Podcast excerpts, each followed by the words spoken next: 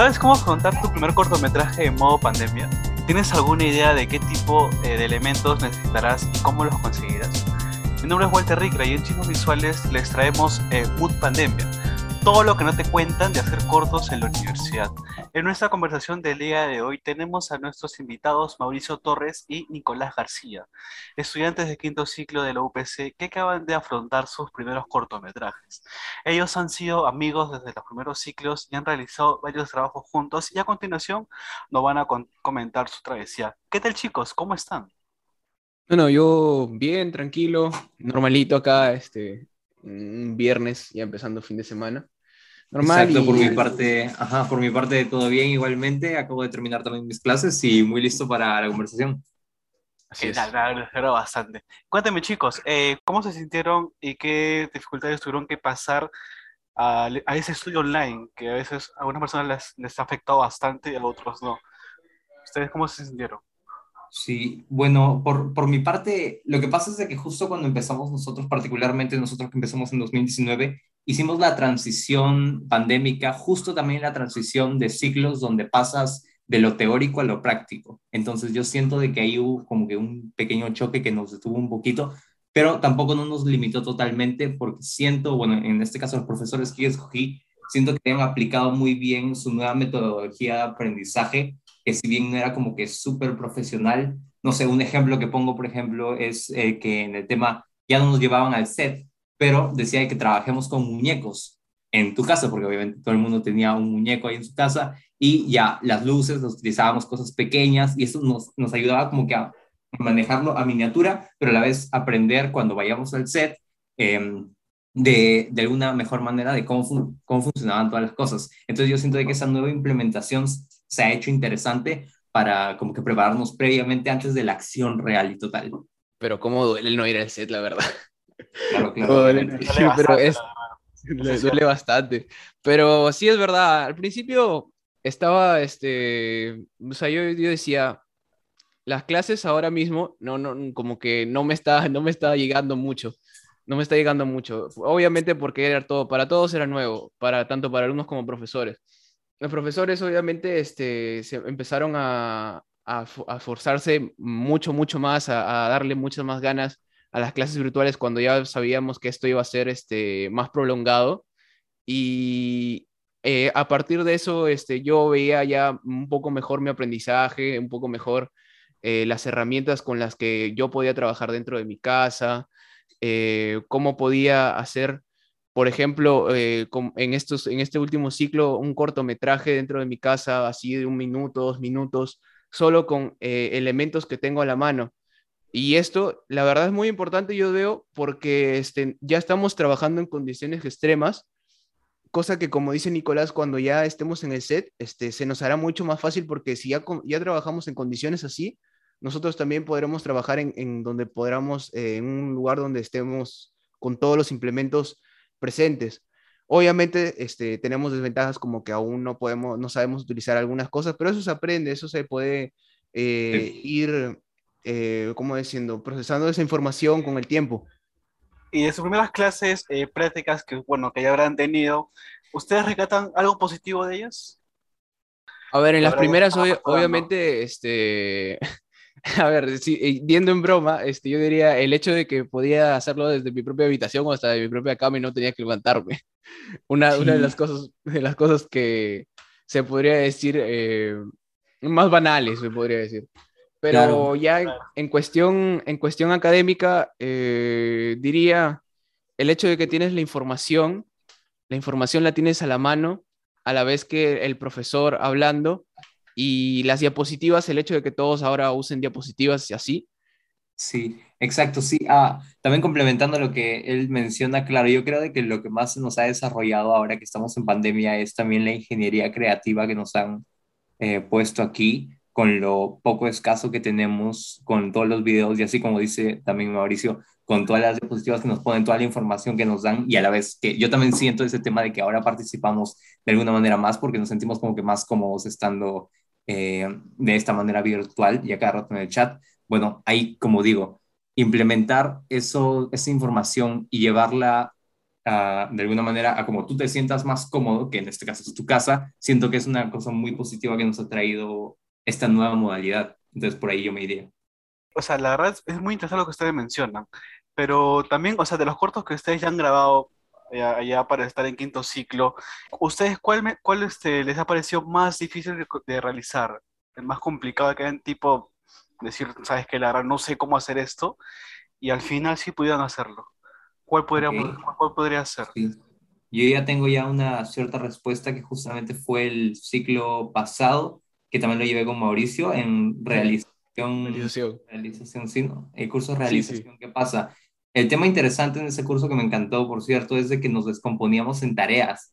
Entonces ahí yo creo de que viene la dificultad porque era como, pucha, tú no estabas seguro si el otro también manejaba esa rama o quizás no. Entonces, esa era la tarea y, en sí el objetivo de todo el curso.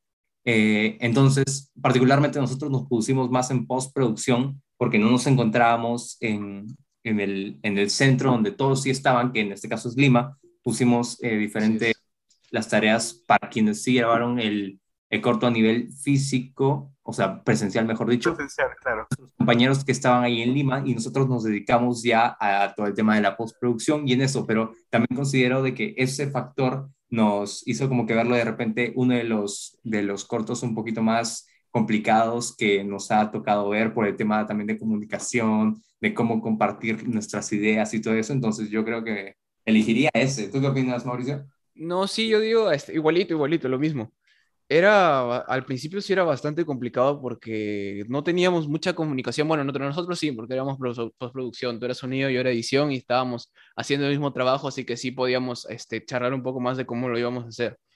Pero yo me refiero a la comunicación con el resto del equipo, por ejemplo, con dirección, con dirección de fotos, o sea, no teníamos eh, esa información de cómo querían plasmar su trabajo por el, el mismo hecho de la comunicación por el mismo hecho de la comunicación. Ya luego lo fuimos corrigiendo, obviamente, así, pero sí, al principio fue, fue muy, muy complicado, la verdad, porque era, era como este, cada uno por su parte. Exactamente. Sí, y la, sí, la verdad, trabajar en, virtualmente largas distancias es recontra complejo. Y dígame, ese, ¿qué tanto usted siente de, de, grabar cortos a distancia sin una supervisión directa de profesores ni contar con equipos sofisticados? Eh, ¿Eso ha ayudado al aprendizaje en su carrera?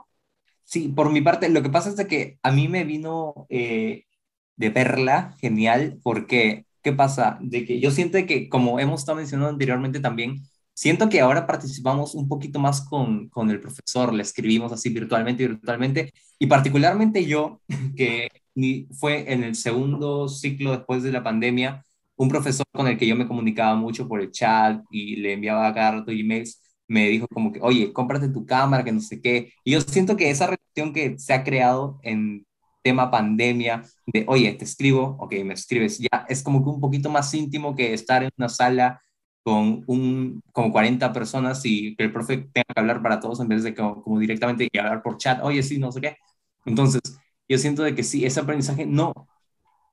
Quiero creer de que de repente, si hubiera estado en persona de repente me hubiera apoyado un poquito más a, no sé, oye, tienes esta cámara, la cámara tiene aquí un botón que se llama autofocus, que yo la verdad no lo descubrí hasta un ciclo después de preguntar pero pucha, es, eh, bueno, ese es un ejemplo, por ejemplo, cosas de que yo siento que no hubieran pasado si es que el profe hubiera estado ahí conmigo, ahí a mi lado, grabando. Entonces, creo de que sí, el, compartir información y todas esas cosas se nos vino muy bien, pero sí creo también de que hay unos puntitos que son como que eh, que les da como que el toque de, oye, el presencial es bastante importante.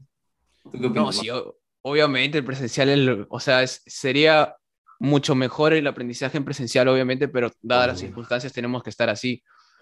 Igual, este, yo le encuentro sus pros a lo mismo que tú dices. Eh, paradójicamente, nosotros nos comunicamos más con el profesor estando virtualmente, o sea, somos más cercanos al profesor estando virtualmente que presencialmente. En cambio, mientras estás virtualmente, escribes por el chat, este, no, te ven la foto como mucho, y, y esto es, a veces ni siquiera pones foto, no les gusta tu nombre. Y, y, ese anonimato, como que suelta a algunos, eh, a mí incluido, a mí me soltaba más o menos en las clases.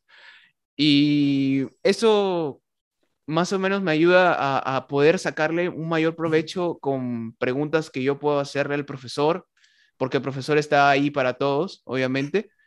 Y también, como dice Nicolás, eh, a pesar de ello, yo puedo, yo, yo sí puedo seguir pensando que lo presencial eh, es mucho mejor porque obviamente pones en práctica todos los conocimientos, pero este pro, este, este, este, este pro para mí es, es bastante importante y algo que en lo presencial no, no, no ocurriría, creo yo. Les planteo esto, si ustedes tuvieran solamente una recomendación que, que le podrían brindar a cualquier de chico que pueda pasar esta experiencia de aprender virtualmente, ¿cuál sería la recomendación? Bueno, eh, yo le diría paciencia, obviamente. Paciencia porque probablemente no, no sea la experiencia que, que tú hayas imaginado al, al, decir, pucha, voy a estudiar audiovisual, voy a estudiar cine, voy a manejar cámaras. Obviamente no va a ser la experiencia porque estamos viviendo en tiempos extraordinarios, en tiempos que no son los normales. Y yo diría paciencia, los profesores se, se esfuerzan bastante para poder seguir llegando con su mensaje al alumno y se esfuerzan, yo diría, muchas veces más porque esto es novedoso tanto para nosotros como para los profesores. Y al mismo tiempo, este, saca el mayor provecho a tus profesores, a toda la información que tú tengas, que de todas maneras, a pesar de que tú no lo pienses, este, sigues aprendiendo. Sí, obviamente. Yo nada más quiero recalcar dos puntitos importantes rápidamente. Número uno, siempre seguir el lema Art Attack, así de que no tienes que ser un experto para ser un gran artista, siempre... la frase. Claro, desde arriba Rui Torres nos está observando y quiero siempre implementar esta de que pucha... Eh, claro, claro, obviamente. Y ahí llega mi segundo punto que quería implementar. Les quiero como que aconsejar y a los alumnos que van a venir, de que siempre intenten como que, además de con poquito hacer mucho, intenten meterse en todas las ramas, porque nunca saben cómo, por ejemplo, en este caso, tú tengas que hacer, en este caso, pre, pro y postproducción. Entonces yo siento que ahí viene mi otro consejo. Siempre intenten como que al menos aprender un poquito de cada rama para que así como que su, su, su visión de la carrera y la visión que van a tener tanto en virtual como presencial sea un poquito más completa y así como que estén mejor preparados para sus futuros proyectos. La verdad es un consejo que hasta yo se le diría a cualquier cachimbo que si en caso le, toca esto llevar así virtual. No, bien, muchas gracias a ustedes, a Rodrigo y a Nicolás por haber participado en este, en este pequeño podcast y aparte comentarnos sus experiencias. Un gustazo. No, un gustazo venir. Y bueno, gente, llegamos al final de nuestro tercer episodio de Chismo Visuales. No se olviden de seguirnos y comentar en nuestras redes sociales qué tal les pareció este episodio. Agradecemos la presencia de nuestros invitados del día de hoy y no se olviden de que todos los lunes subiremos un nuevo episodio con más chismes e historias del mundo de visual en pandemia. Chao, chao, nos vemos.